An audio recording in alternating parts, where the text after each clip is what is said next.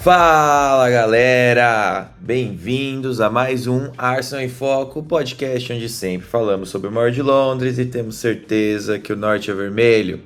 Meu nome é Caio Vinícius, de volta com mais um Arsenal em Foco pós-jogo, o nosso foquinho, mas é, acho que as coisas se misturaram e acaba que eu não tenho tanto tempo assim de fazer tantos quadros diferentes no podcast, então na verdade é, seria um foquinho ou será que vai ser um podcast normal? A gente vai ver com o desenrolar do episódio. Porque na verdade hoje eu decidi fazer uma coisa diferente. Então eu vou comentar um pouco sobre a vitória do Arsenal é, sobre o, o, Leicester ontem. Vitória por 2 a 0 no Emirates. É muito importante pra gente. Mas depois disso, eu vou responder algumas, algumas dúvidas, algumas questões levantadas pelos ouvintes lá no Twitter, no arroba. Eu pedi para o pessoal me mandar algumas questões e, na verdade, pretendo fazer o episódio mais sobre isso mesmo. Eu separei aqui cinco tópicos e, e é isso. Então, vai ser um misto dos dois hoje. Vamos lá falar sobre isso, sobre o, o confronto contra o Leicester e sobre o time depois da transição.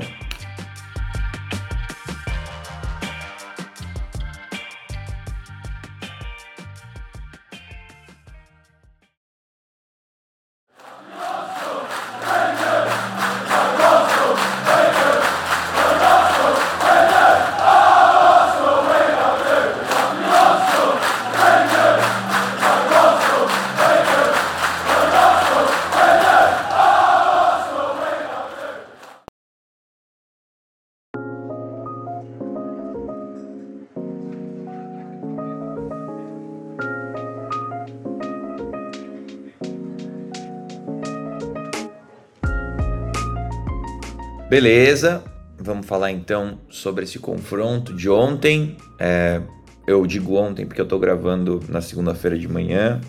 Hoje é dia 14, o jogo foi dia 13.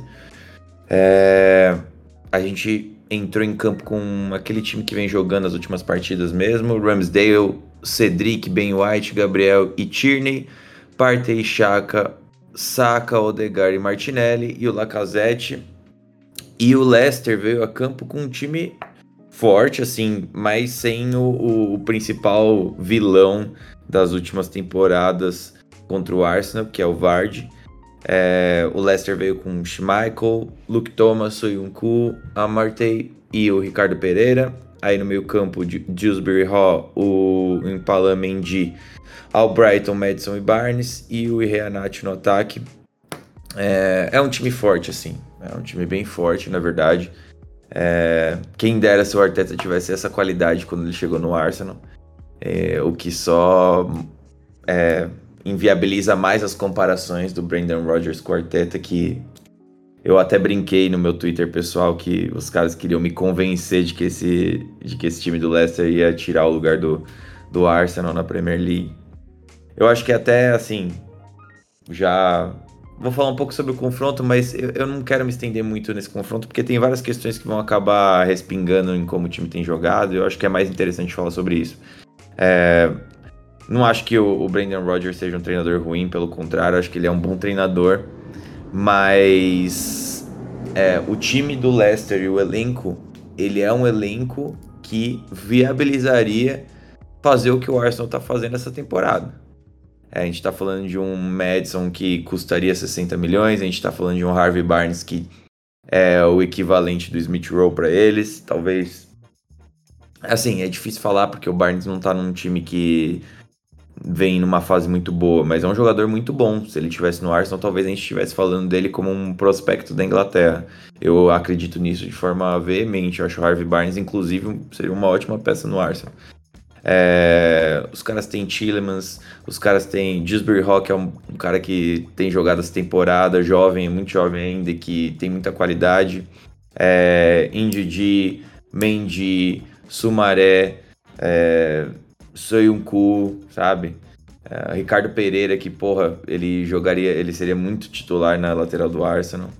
Então, os caras têm o Vardio, o Reanati, o, o Daka, que, porra, eu não consigo me conformar como ele não tem encaixado nessa temporada, porque é um cara muito bom, características super plausíveis para Premier League, forte, físico, assim. É, talvez ele, ele não tenha o poder de combinar como o Tony tem no Brentford, mas todas as outras características são parecidas, assim, de domínio físico. Então é um time muito bom e não tem performado como poderia. E o Arsenal é, se aproveitou disso de forma perfeita. É, começou o jogo muito dominante e marca o gol de cabeça, que é um, um ponto fraco do, do, trabalho do Rodgers, a gente vê, e é nessa, nesse ponto que eu questiono e que a gente tem que é, reconhecer como, como o Arteta tem entregado o que eu acho que pelo menos era a minha, a minha perspectiva no começo do trabalho dele, que era ser um treinador completo. É, a, a comissão técnica ela tem que ser completa, ela tem que ser uma comissão capaz de solucionar diversos problemas diferentes.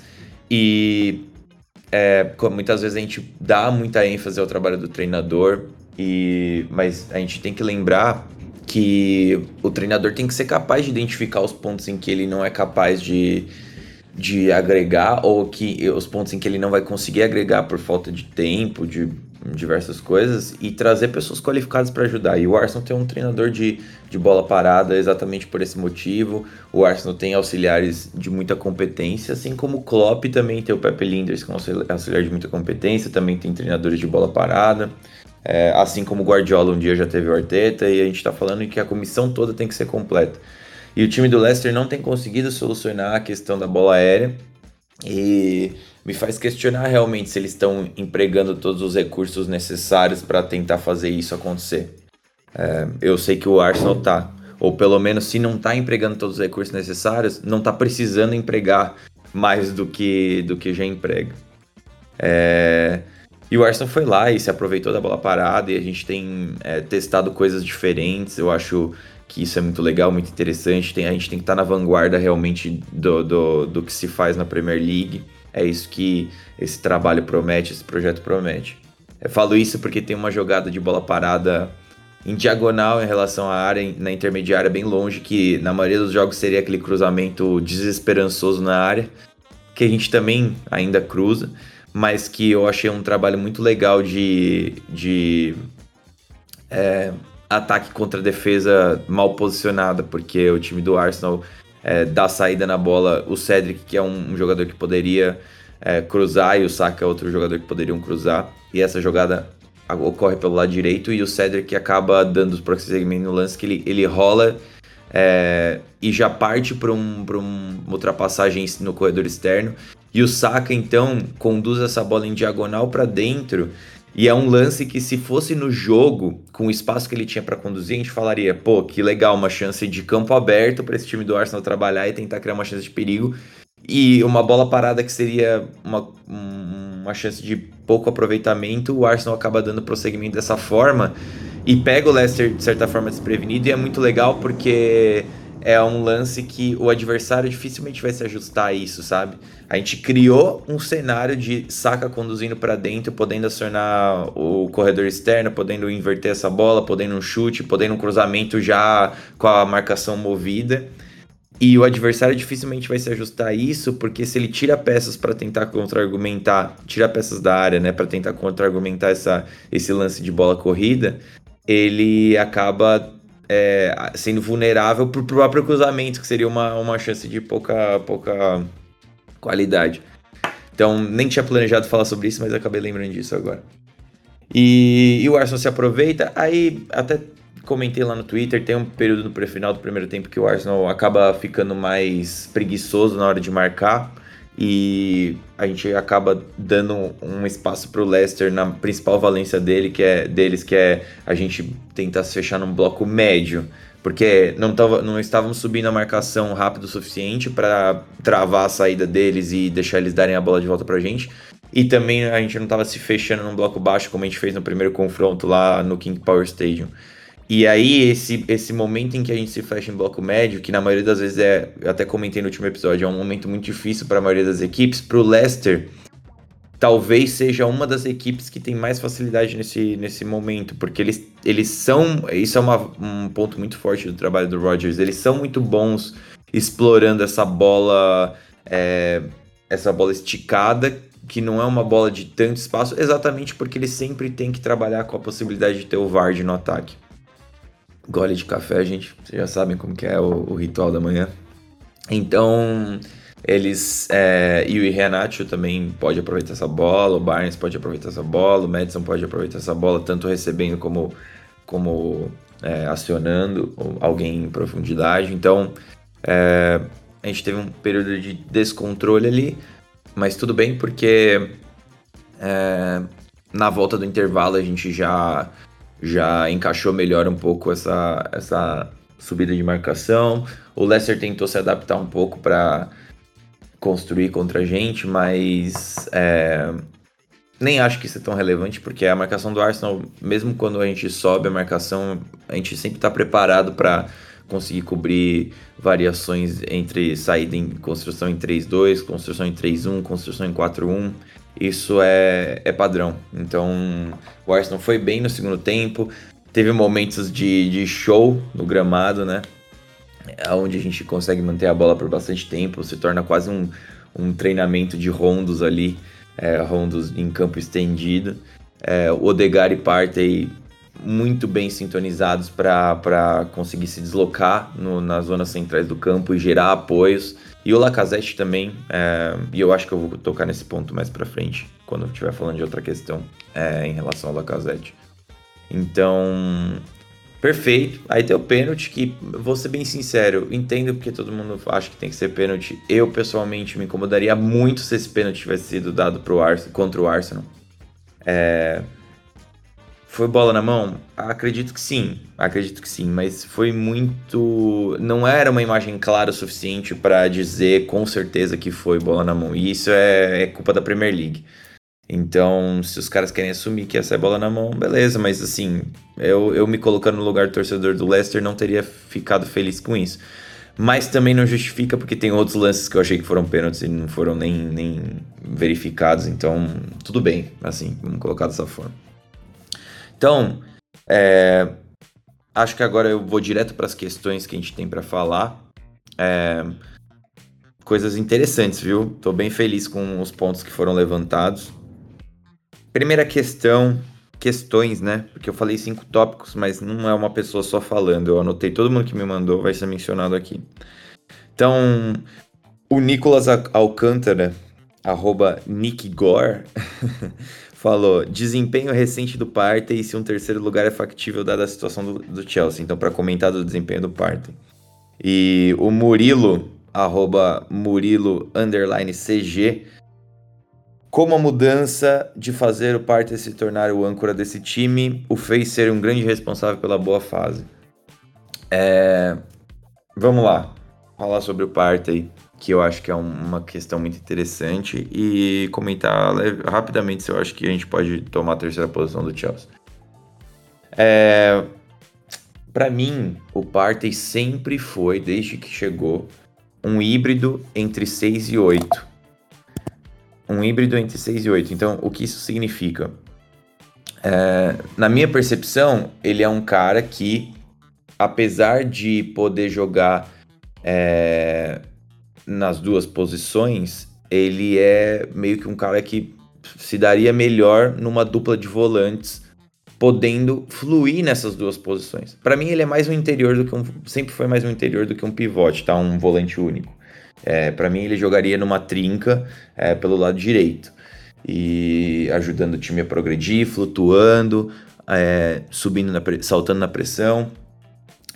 O Arteta recentemente falou que, na verdade, não o Arteta falou, né? Uma matéria do The Athletic do James McNicholas, se não me engano, ela fala e mostra que quando o Arsenal quis contratar o Partey no Atlético de Madrid, tanto o Edu quanto o Arteta apresentaram para a direção do clube, para a KSI, que o Partey, no longo prazo, médio e longo prazo, ele seria o nosso volante, o nosso pivote, a nossa base, né? O nosso volante único. É... Primeiro volante. Único, e, e que ele jogaria dessa forma e que ele ajudaria o Arsenal dessa forma. Então, assim, acho muito relevante dizer isso porque isso é o que importa. Eu sempre faço essa observação. Para mim, eu tenho a minha opinião, eu tenho a forma como eu vejo as coisas, eu procuro aprender, mas eu dou a, maior relevância, ela tem que ser pro profissional que tá trabalhando, cara, com isso e que faz só isso da vida e que tem trabalha com isso há anos e que tem uma vivência muito maior que a minha. É, os dois nesse caso, mas principalmente o Arteta, que é o técnico e que é um cara que tem se mostrou com o passar do tempo ter um, um talent ID, né? A identificação de talentos dele é, é, é excepcional. Daí então, a gente teve vários períodos em que o Partey foi usado numa dupla de volantes no Arsenal e para mim isso era perfeito, mas é também diz muito sobre a forma como eu vejo futebol e como eu gostaria que o time se desenvolvesse. E, mas não é como que o time realmente está se desenvolvendo. É, eu, eu, eu acho que está claro. Agora o Partey tem tido é, consistência em ser escalado como primeiro volante. É, ele, tem, ele tem tido performances muito boas nessa posição. E isso mostra que realmente ele tinha as características necessárias para jogar ali de forma é, constante, né? Ser, ser essa peça e contra diversos adversários diferentes. Por que, que eu acho que ele é mais um híbrido e por que, que eu gostaria mais de vê-lo como numa trinca jogando é, como interior mesmo, como meio campista pelos flancos? Vai, vamos colocar assim, não, não pelos flancos, mas pelo lado, né? Não, não primeiro volante mesmo. Porque, para mim, um ponto que o Partey deixa a desejar um pouco é ele, para mim, ainda não tem uma leitura perfeita de quando saltar na pressão. E essa posição de primeiro volante é muito importante a gente ver isso. Em, vou dar dois exemplos diferentes que, que praticam futebol de formas diferentes, mas que são tão. tão tem, ambas exemplificam isso que eu quero dizer, que é tanto o Fernandinho naqueles times que foram campeões pelo City, como o Fabinho no, no Liverpool. É, são ambos têm uma leitura muito boa de é, momento em que eu tenho que saltar para dar pressão, porque eu sei que eu vou conseguir retomar essa bola ou pelo menos que eu vou conseguir fazer uma falta tática. E o momento em que eu não vou saltar na pressão, por mais que meu time jogue pressionando. Esse é um ponto que o Partey para mim ainda deixa a desejar, mesmo nessa, nessa sequência recente de boas atuações. Ainda existem momentos em que eu pego ele pressionando e deixando a zaga um pouco mais exposta, ao invés de decidindo é, não dar o bote e, e, esperar a defesa se recompor um pouco e fazer essa recomposição em corrida para conseguir para conseguir é, dar mais estrutura para a defesa. E isso é um dos grandes pontos do porque eu prefiro uma, uma defesa com dois volantes e não com um volante só, porque eu acho que você mesmo que você tenha esse volante que vai saltar na pressão, é, que é mais proativo por natureza, que é o caso do Partey, é, ele parte nessa pressão de uma posição um pouco mais, mais profunda. E você sempre tem duas peças nessa posição profunda. Então, quando era o Shaq e o Partey, mesmo que o Partey saltasse no momento errado, porque jogando com dois volantes, você também precisa ter essa leitura. Isso não muda. Você precisa saber esse momento correto. Mas se você salta e, e, é o momento incorreto, você tem uma segunda peça de contenção. Enquanto a gente jogando da forma como a gente está hoje, a gente tem um volante e os outros dois interiores, por mais que eles façam esse perde-pressiona, esse perde-pressiona para essas duas peças, que é, no caso é o Odegar e o Chaka no nosso time, são, é um perde-pressiona que parte de posições mais acima. Então, se o Partey erra esse bote, não tem uma, uma peça na mesma altura que ele para ajudar nisso. É, teoricamente, seriam os laterais, é, principalmente se eles jogam invertidos, mas da forma como a gente tem jogado, nem sempre a gente tem esses dois laterais é, profundos assim. É, algumas vezes a gente tem esses laterais um pouco mais acima no campo, em, em alturas mais comprometedoras, vamos colocar assim, principalmente o Cedric. E tudo bem, porque o Arsenal, para você jogar dessa forma, e aí é uma questão que eu acho que vai até um pouco além do, do, do meu conhecimento, é, não que eu não espere entender isso, se, eu, eu, acho que eu espero entender isso, vai ficar cada vez mais claro, mas e eu também procuro aperfeiçoar minhas análises.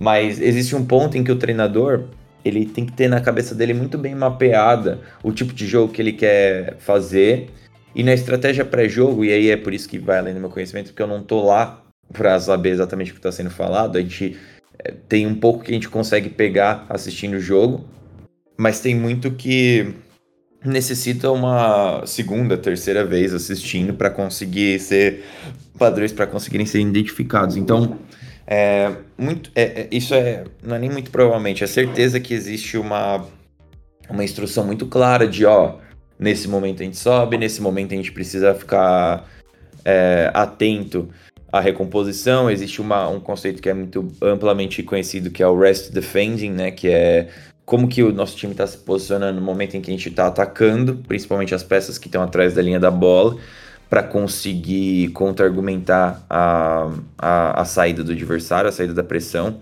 Então, beleza. A gente joga com o Partey de primeiro volante, tem dado certo, o Arteta é um cara muito inteligente e diversos jogadores já falaram isso publicamente, como ele, ele tem uma leitura muito clara e ele consegue passar de forma muito clara para os jogadores a melhor forma de contra-argumentar o adversário. E dentro disso faz parte falar sobre, sobre exatamente sobre essa, essa perda de, de bola no campo do adversário, como que a gente vai fazer para não deixar eles escaparem, como a gente vai fazer para manter essa bola lá e, e, sustentar a pressão. Então, e assim, o Partey, vamos, vamos falar assim, na forma mais fundamental de tudo, para mim, mesmo que a gente jogasse com um volante, se esse primeiro volante fosse um cara de é, marcação primordialmente, ainda assim a gente tivesse o Partey jogando no lugar do Odegar ou jogando no lugar do Chaka, a gente acrescentaria muito mais ao time, porque o Partey é um cara muito bom no último terço, eu gosto dele apoiando. Então, é, tem isso. Então, por isso também eu, eu, eu, gostaria de ver ele como um híbrido, como um 8 mesmo, não como um 6. Mas assim, é, eu acho que respondi um pouco sobre falar do desempenho recente dele, o que, que, eu, que, que eu vejo, como eu vejo ele. Mas eu acho que o que falta ser comentado é por que o Arteta vê ele dessa forma, então, como primeiro volante. E aí eu acho que é muito claro a gente entender isso, né? É, a gente basicamente, se a gente tá falando de pegar um híbrido, a gente realmente pegou um cara que tem um passe acima da média. Então a gente está falando de um cara muito próximo de um Fernandinho, de um Rodri, na forma de. na qualidade do passe mesmo, não na característica, porque o Rodri é um metrônomo praticamente, né? O cara se apresenta muito bem e, e gosta de. e é um cara que talvez nem tenha tanto esse. essa. essa valência da mobilidade que o Partey tem mas que consegue muito bem deslocar a marcação do adversário, escondendo a sua intenção, é, se apresentando para um passe que às vezes não tem muito muito para o olho pro olho leigo, às vezes é um passe que, pô, para que, que você deu esse passe ao invés de avançar o jogo? Mas é um passe que desestrutura, que chama um pouco mais da marcação e de repente o adversário todo tá prestando atenção na bola e não tanto na estrutura defensiva. Então é um cara que faz muito disso e o Fernandinho era muito mais um, um, um tanque. É um cara que tinha passe, mas que também mobilidade e gostava de uma colisão, super dominante no perde pressiona e tinha passe longo, tinha finalização de fora da área. Eu acho que o Partey é até muito próximo do que o Fernandinho era, só que o Fernandinho mais móvel, assim, eu diria. E o Fernandinho tinha uma leitura, um cara muito inteligente. Tinha, se eu tô falando tinha no passado, mas o Fernandinho ainda joga, né, gente? Só não tem mesmo a mesmo pico de poderes que ele tinha quatro anos atrás. E o Fabinho é um cara que tem bons passes, mas o Liverpool não explora tanto isso, mas é a forma do Liverpool jogar. Só que o Fabinho é um cara que muita colisão, né? É muito dominante na bola aérea, na segunda bola também. E o Partey tem um drible em curto espaço muito, muito, muito bom. Então, quando o Arteta coloca ele ali, ele ganha muito em passe, ele ganha muito em sair da pressão do adversário em uma zona que é crucial para a gente conseguir explorar o espaço de forma ligeira. Então, hoje a gente vê muito o Arsenal se instalando no campo do adversário e isso é excelente. Eu acho que isso é. é existe um.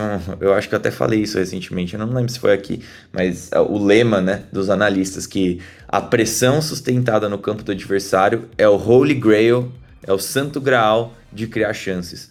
Porque você não precisa ser o time que tem os melhores padrões ofensivos no último terço se você está sempre lá e criando muitas chances e, e, pressionando o adversário e cansando a marcação do adversário, às vezes as chances nem precisam ser tão boas que uma hora o adversário vai ceder, porque é assim que funciona o futebol. O adversário se cansa e você acumula muitas pequenas chances e, e os confrontos mais difíceis na temporada eles vão ser decididos nisso. É, falando de Champions League, inclusive. Então, é, é, isso é muito importante. Só que, ao mesmo tempo, a gente tem essa faceta de cada vez mais é, ter adversários que vão fazer o que o Wolves fez, por exemplo, que eu expliquei no último podcast, de pressionar a gente num bloco mais médio. E aí são momentos em que a gente tem que ter é, muito uma, uma convicção muito grande do que está sendo feito na construção, principalmente por parte do Ben White, do Gabriel e do Partey. E o Partey sendo esse cara que consegue se livrar da marcação em espaços mais curtos, isso ajuda muito, porque ao mesmo tempo que você precisa ter convicção, é exatamente nessa convicção do adversário de pressionar a gente em momentos que eles acham que a gente vai estar vulnerável, que a gente vai conseguir se desvencilhar da marcação e, e, explorar um pouco de espaço nas costas dessa linha de meio campo e na frente da linha da, da zaga adversária. E o Partey é muito bom nessa movimentação no curto espaço. Então o Arteta põe ele ali e desde que ele entenda que não está se comprometendo na recomposição, perfeito, sabe? Qualquer jogador pode jogar ali. Os jogadores que têm essas valências, né? De jogar em 360 graus, de bom passe, mobilidade, é, é, relativa à mobilidade. E, e, uma coisa que eu vi nesse jogo que eu não tinha visto tanto nessa temporada ainda é o Partey realmente marcando bem, assim, sabe? É, vários momentos ali ele, ele se impôs fisicamente, entrou na frente da bola e não dependeu tanto de dar aqueles bots que muitas vezes ele, ele se vale do, do tamanho da perna dele para conseguir tirar a bola do adversário, mas não, dessa vez eu vi ele, ele fazendo uma leitura muito boa e um timing muito bom de quando intervir, entrar na frente do adversário e, e dar o bot, então perfeito. Espero que Murilo e Nicolas, espero que vocês tenham tenha respondido o que vocês queriam saber, mas se eu não respondi, aí vocês mandam aí no Twitter que a gente conversa mais. É, próxima questão. Sobre as interações do Martinelli e do Tierney. É, questões de Marx Souza, o arroba Marx underline Souza. ESR de falso 9 invertendo com Martinelli. Possível em algumas situações de jogo? Cabe? E eu coloco isso em relação a, ao que ao que o Marcelo falou do Tierney, inclusive Marcelo, ou arroba a, amarelo Uchoa, que é... Não, não entendi, entendi, exatamente porque é amarelo show, mas Marcelo, você que me inspirou a fazer esse podcast assim, perguntando coisas, porque você me mandou lá no Twitter, sentindo que são poucas as conexões diretas entre Tierney e Martinelli. Depois, presta atenção nessa estatística pro podcast. Agora no minuto 50, o Tierney apareceu pareceu que nem avançou porque sabia que não ia receber mesmo. Então, comentei, comentei sobre isso no podcast de, de, de dezembro e janeiro, se não me engano. É, gente, eu gosto do Martinelli, tá? Já falei isso um, um milhão de vezes aqui no podcast. Mas o Martinelli precisa, tem muito a evoluir. E para mim, uma das principais coisas que ele deixa a desejar é exatamente em dar mais fluidez para o nosso flanco, para nosso flanco esquerdo. Porque se, se, tem uma coisa que ele faz bem é atrair a marcação do adversário. Só que muitas vezes ele faz isso e, e pela forma como ele faz isso, que é conduzindo essa bola para dentro e fintando e inserando e, e, isso é muito legal e tipo é, ajuda em muitos momentos dos jogos a gente vai precisar que isso aconteça é, isso, é, existe um termo que a gente usa é, no, na, na, na twittosfera dos analistas que é gravidade do jogador, né? O que isso significa? Quanto, quanto de marcação que ele atrai em cima dele? Jogadores que fazem isso, por exemplo, Neymar, é, o Grealish fazia muito isso no Aston Villa. O Aston, se vocês pegarem os gols do Aston Villa marcados nesses últimos dois, duas temporadas com o Grealish lá, vocês vão ver quantos gols nasceram do Grealish atraindo uma dobra uma, ou às vezes até uma tripla marcação em cima dele pelo flanco esquerdo e o gol saindo no lado oposto. Porque é, é natural, cara. Se você chama a marcação e o time flutua para um lado para tentar conter um jogador que é muito habilidoso, o outro lado vai ficar desprotegido. Esse cobertor ele vai descobrir em algum momento. Então é muito importante que o Martinelli faça isso. Mas ele só faz isso hoje todas as bolas que ele pega, e isso nem é uma crítica sobre ele não ter linha de fundo, tá? Ele tem linha de fundo, e isso me incomoda também o, o pouco que ele usa a linha de fundo dele, porque ele é muito bom e nesse jogo ele foi pra linha de fundo e a gente viu a chance, o fuzuê que ele causou. Mas todas as bolas que ele pega, ele procura essa finta para dentro e o chute, a finta para dentro e o chute. E às vezes ele fica encerando porque ele quer conseguir, e ele é proativo nisso, eu acho que é uma das características positivas dele, inclusive que é não esperar a marcação do adversário para fazer o drible. Tem muito ponta que é balaqueiro, que gosta de um rabisco, mas que é o ponta que espera a marcação do adversário para dar a finta. E, e, esses pontas, eles podem ser muito bons, mas eles não têm o potencial que um ponta que parte para cima tem, o ponta que bate para dentro, que é como é o Saka e o Martinelli e o Smith Rowe. É, são caras que não esperam a finta do adversário. Ele é proativo na forma de driblar. Então, e o Martinelli, muitas vezes, ele vai esperar e, e ler a marcação para conseguir dar essa finta, mas nos momentos em que a marcação não vem, que o, o, adversário se prende, se fixa na frente dele esperando a atitude dele, ele vai dar essa finta mesmo assim. E aí ele deixa de aproveitar muitas vezes essa ultrapassagem no corredor externo do Tierney. E eu acho que assim, em relação ao que o Marcelo falou das ultrapassagens, eu não sei esse lance específico que você tá falando, eu não me lembro exatamente. Mas eu vi que isso já aconteceu várias vezes de o Tierney ultra, ultra, fazer ultrapassagem, ter vantagem dinâmica, então vantagem de movimento em relação à marcação. E, e é uma vantagem numérica naturalmente, porque muitas vezes é, quando o Tierney ultrapassa é porque vai ter o 2 contra 1. Um. É, e aí essa, existe até essa possibilidade de Martinelli passar pro Tierney, o Tierney voltar esse passe pro Martinelli, depende dessa de como a defesa adversária vai lidar com essa dobra. Mas. É, e o Martinelli não aproveita isso porque ele fica. Ele é muito unidimensional, às vezes, na, forma de pensar. Mas assim, eu falei isso agora, eu vou fazer o contraponto que é, gente, ele tem 20 anos. Eu não me incomodo com isso da forma como me incomodaria se ele fosse o Pepe, entendeu? Que é um cara de 26 e muita mais bagagem nas costas e que deveria é, se encaixar muito melhor nesse último terço do Arsenal e, e, entender muito melhor as instruções. E eu acho que a tendência é que isso melhore. E a tendência é que isso melhore, inclusive em relação a, a outra peça que eu vou comentar daqui a pouco, que é o Chaka, que joga como interior pelo lado do Tierney e do Martinelli. Mas assim, sim, muitas vezes não, é, não, não há esse aproveitamento. Mas, Marcelo, outra coisa que acontece muito também é, é, que o Tierney não tem subido tanto exatamente porque a gente tem jogado com o Cedric do outro lado, tá? Então.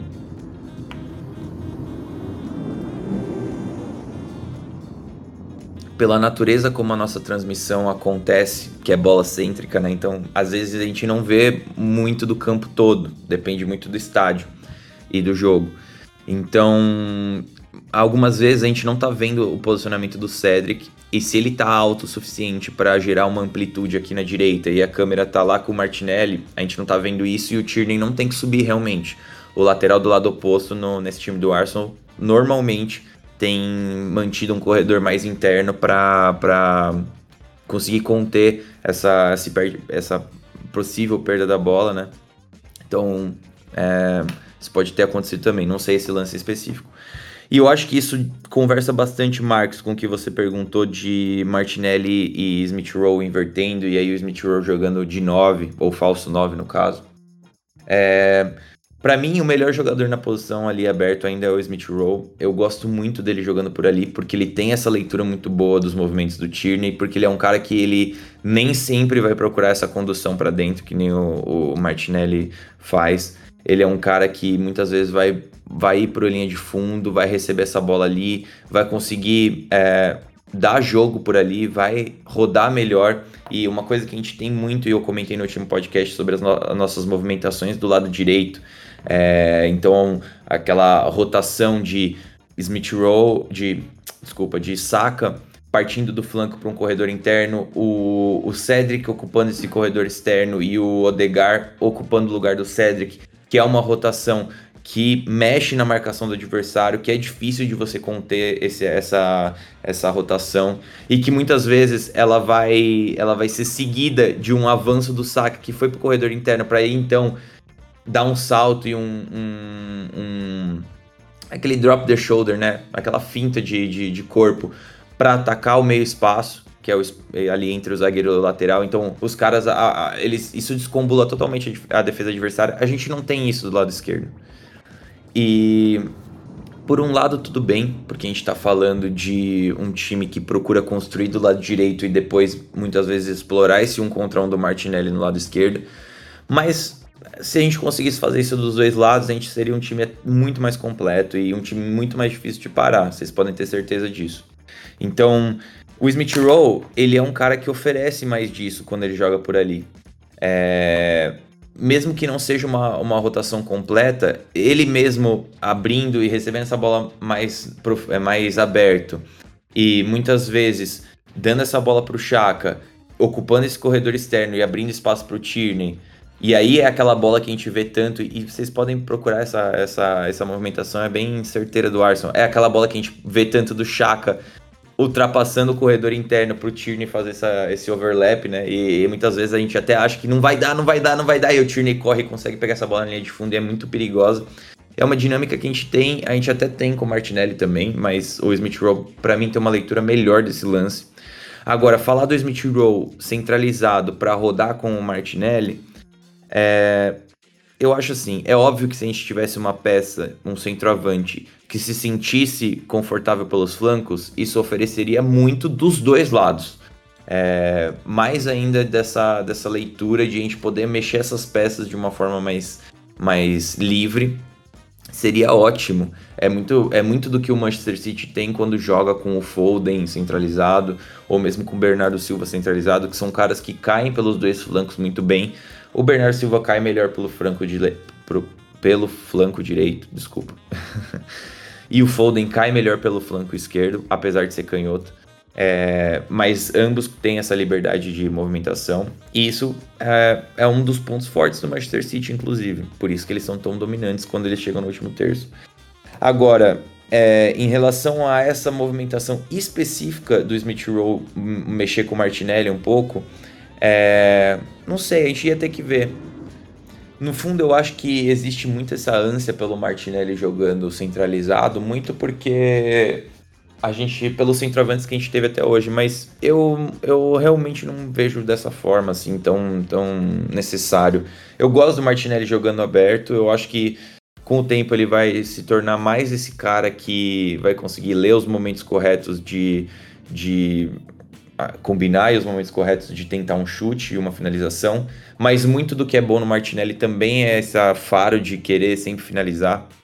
E cada jogo é um jogo, assim, sabe? É, hoje eu posso estar falando que o Martinelli é um cara que é muito agudo e muitas vezes isso pode não, não facilitar muito a nossa a, forma como a gente sustenta a pressão no campo do adversário, mas é, a realidade é que vão ter jogos em que tudo bem, a gente vai usar o Martinelli e vai usar o Smith Rowe aberto, ou o Smith Rowe centralizado, e vai ter jogos em que a gente vai usar o Martinelli e um outro centroavante, vai ter jogos que a gente não vai usar o Martinelli vai usar o Smith Rowe aberto, vai depender muito do jogo a gente precisa ter essa vers versatilidade.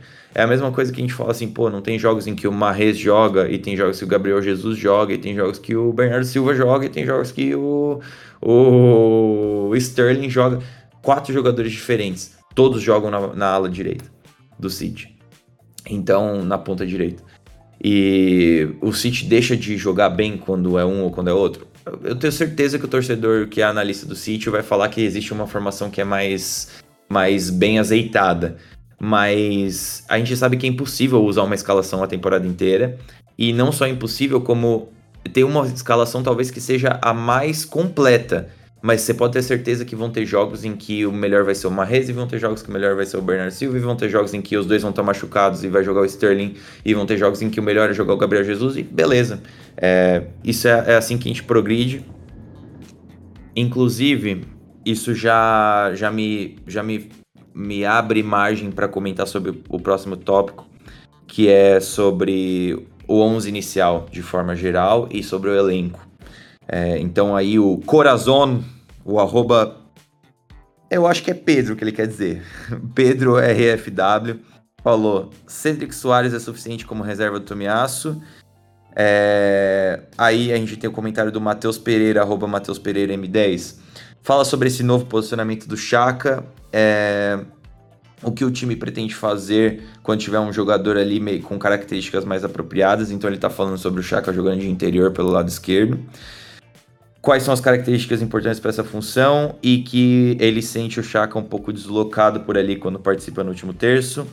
E aí também o John Gunner, meu amigo John Gunner, um abraço para você, sempre um ouvinte da, desde o começo aí do Arsenal em Foco praticamente. Arroba John14G. Considerando que faremos uma janela certeira e buscaremos um atacante e um meio-campista top, o que precisaremos para competir com City Liverpool?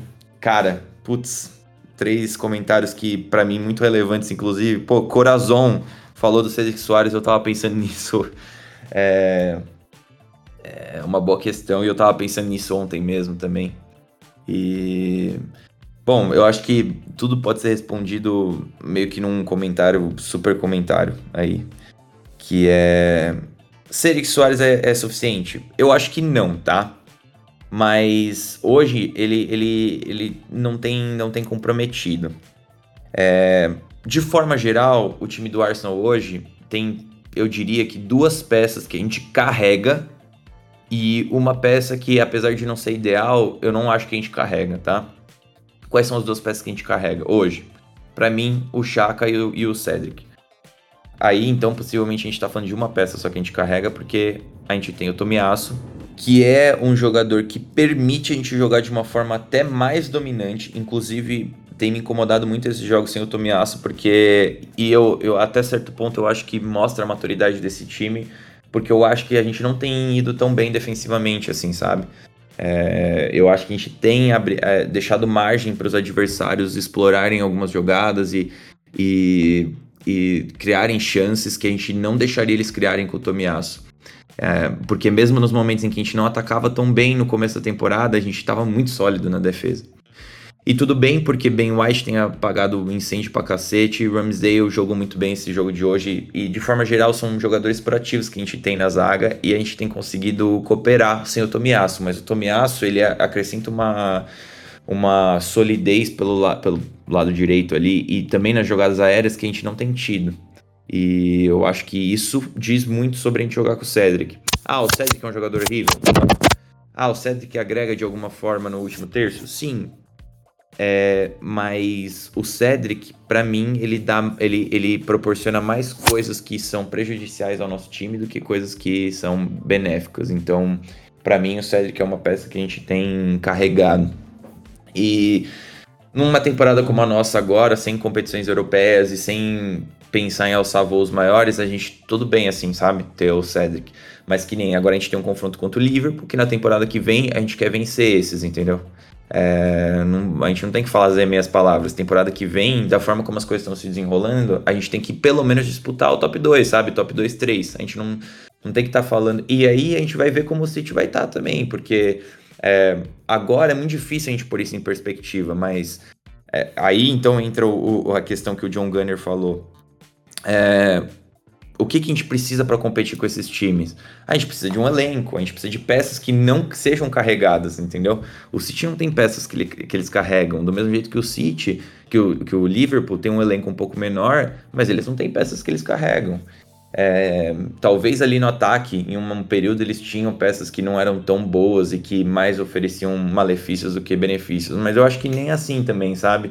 É, o Origi, que é o cara mais criticado, não, não sei se criticado, na verdade, nem vou falar criticado, porque a torcida do Liverpool sabe que ele marcou gols importantes, mas o Origi, que é um cara que é limitado e tem limitações, ele tinha uma. O, o Klopp muitas vezes procurava escalar ele exatamente na posição do Salah e do Mané, em que ele não precisava fazer um jogo de combinar muito como o Firmino fazia centralizado, porque sabia que a característica dele que ele poderia aproveitar era essa, de pressionar lá em cima e, e bola por, por, cima e sustentar essa bola nas costas e tipo. Isso aí o Origi se, se propôs a fazer e, cara, fazia bem até, sabe? Então, tipo, é, a gente tem que saber como usar nossas peças. Infelizmente, a gente não tem uma peça um pouco melhor na lateral direita. A peça que era perfeita para fazer aquela função ali era o Maitland Niles, nunca deu certo, ele não tá afim, ele não era consistente, acho que também não devia treinar bem. A gente nem tem que ficar sambando em cima disso. Vamos na janela trazer uma peça para jogar ali, um cara mais ofensivo até, que possa ir por fora, por dentro. É, muito se fala de Tino Livramento, que para mim seria perfeito, mas é, seria uma peça cara com certeza, porque o Southampton não pagou pouco por ele. E Se não me engano, o Chelsea também tem prioridade de comprar de volta, não tenho certeza. É, ou, ou é, não tenho certeza da situação ali, mas é uma situação que eu sei que não seria barato. É, tem o Spence do Middlesbrough, que todo mundo vai falar. Do Middlesbrough, não, do. É do Middlesbrough? Qual é o time que eliminou a gente? Bom, enfim, não lembro agora, mas o. Também é um cara que se mostrou muito forte, dominante, é, por dentro, por fora, gosta de combinar no último terço, finaliza uma peça que parece interessante, precisaria analisar melhor, mas assim, a gente precisa de peças que não sejam carregadas.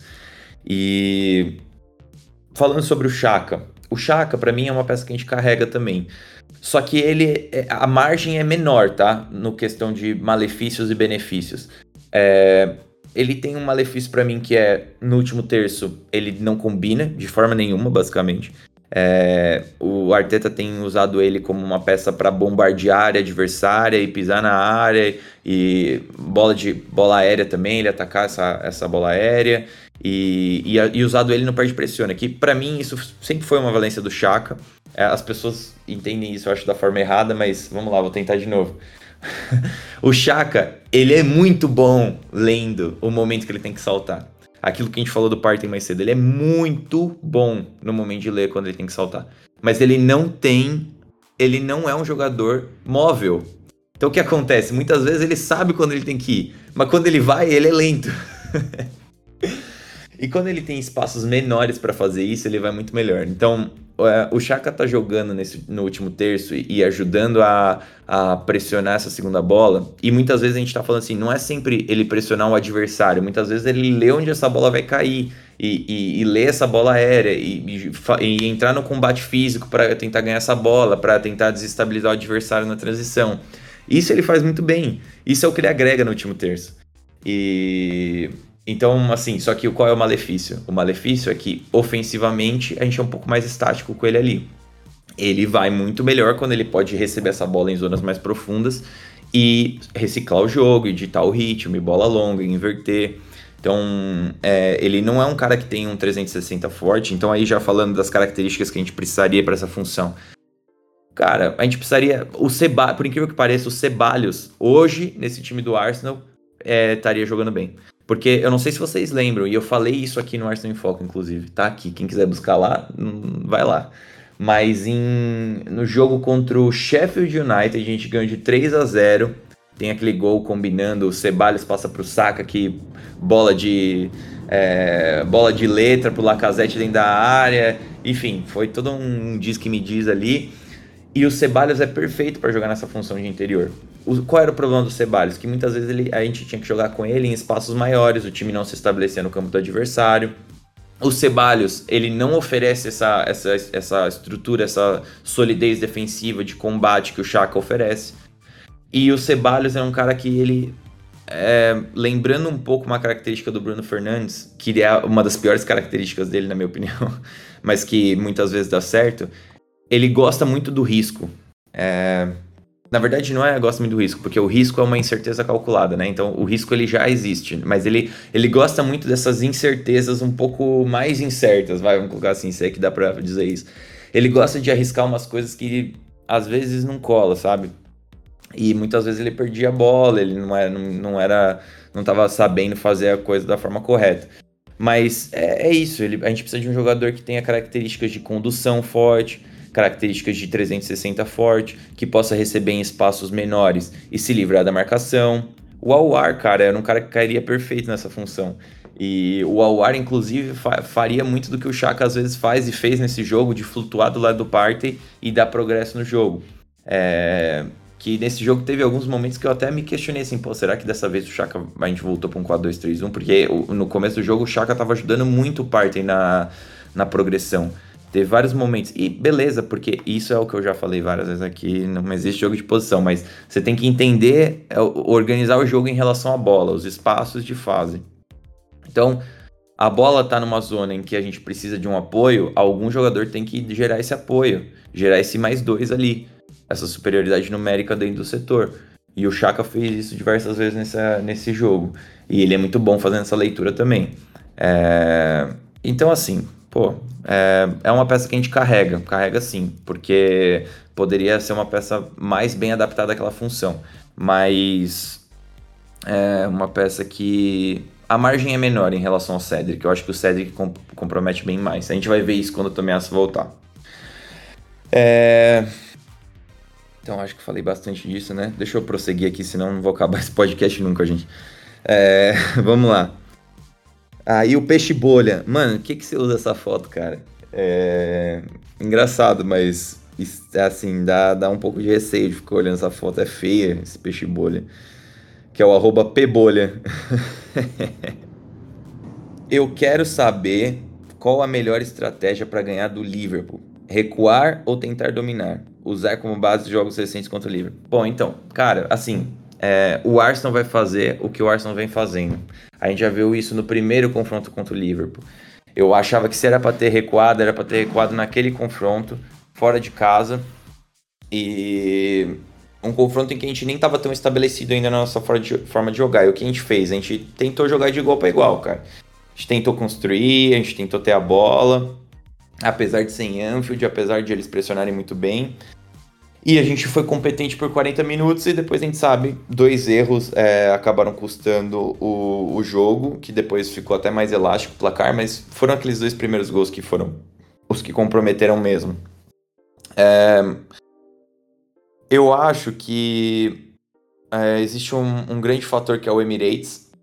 É, não se enganem, vai fazer muita diferença isso pro time do Arsenal. E, e jogo grande, assim, jogando em casa, ultimamente a gente tem visto que o Arsenal ele não tem tido aquele problema que ele tem normalmente em jogos de menos motivação mesmo. É, o Arsenal entra ligado, o Arsenal vai entrar errando menos, é, eu espero pelo menos.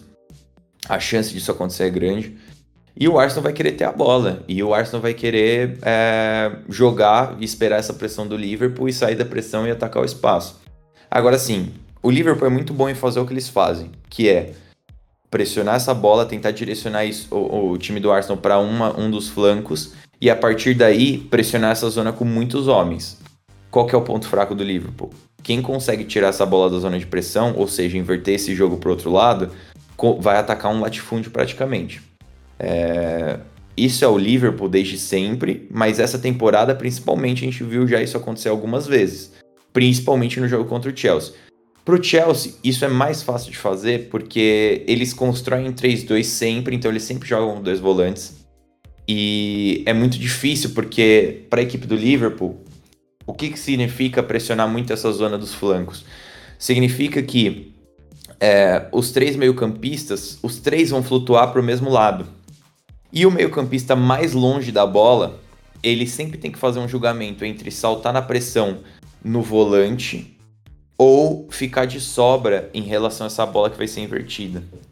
No caso do Chelsea foi difícil, porque como o Chelsea joga com dois volantes, esse meio-campista sempre ficava numa. Pô, será que eu salto agora no, no. Vai, a bola tá do lado direito ali.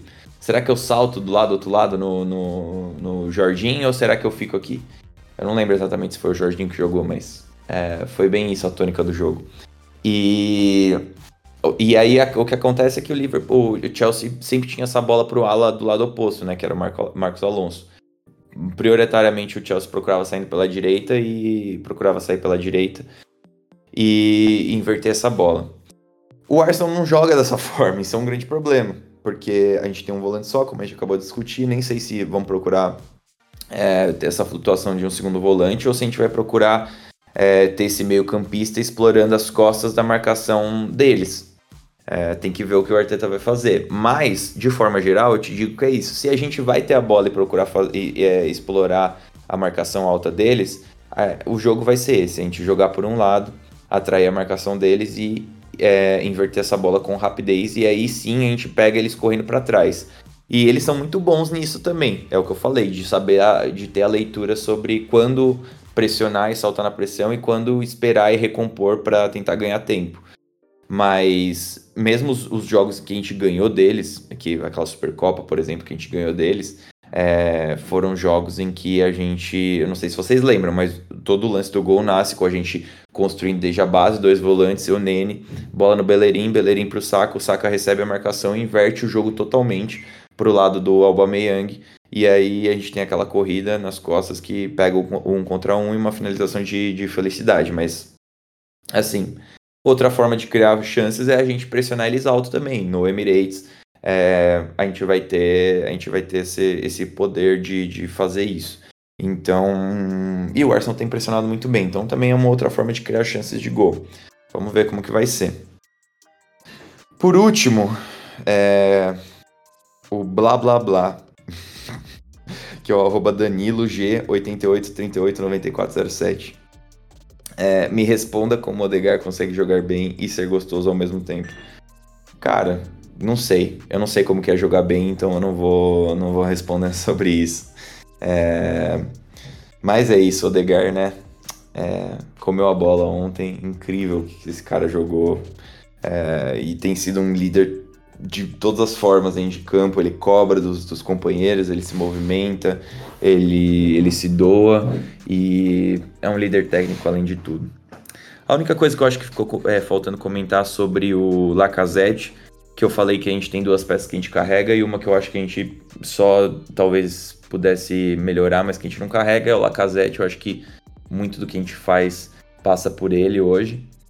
E ele não agrega dentro da área, mas a gente não tem. Não é como se a gente tivesse precisado. No jogo contra o Liverpool, contra o City, contra os adversários que são mais físicos e mais, mais dominantes, a gente precisa dessa peça que também ataque a área e seja eficiente mas nos outros, sei lá quantos jogos da temporada, a gente consegue é, ir bem sem, sem essa peça. Então, é, eu diria que são seis confrontos aí que contra City, Chelsea e Liverpool, para mim, são os, os, confrontos que a gente é, deixa a desejar. Então, seis confrontos, mas nos outros eu acho que o Lacazette tem dado conta. É, poderia ser melhor, claro, e para a gente ser campeão, a gente vai ter que ter uma peça melhor por ali mas porque a nossa temporada agora e para a fase de, de, desenvolvimento que a gente está, o Lacazette tem sido suficiente.